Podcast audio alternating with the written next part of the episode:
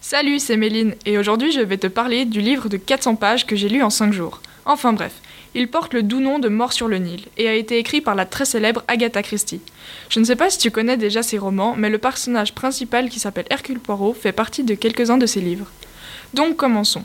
Lynette Ridgway fait partie des femmes les plus riches du Royaume-Uni.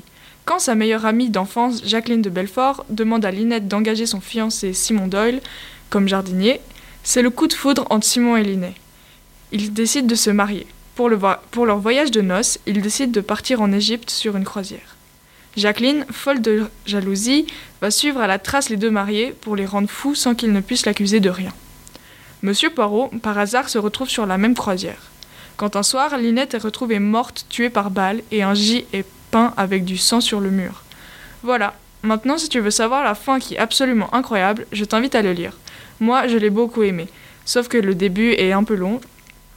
Euh, sauf que le début est un peu long, jusqu'à que la croisière commence, mais après tout s'enchaîne et j'ai eu du plaisir à le lire.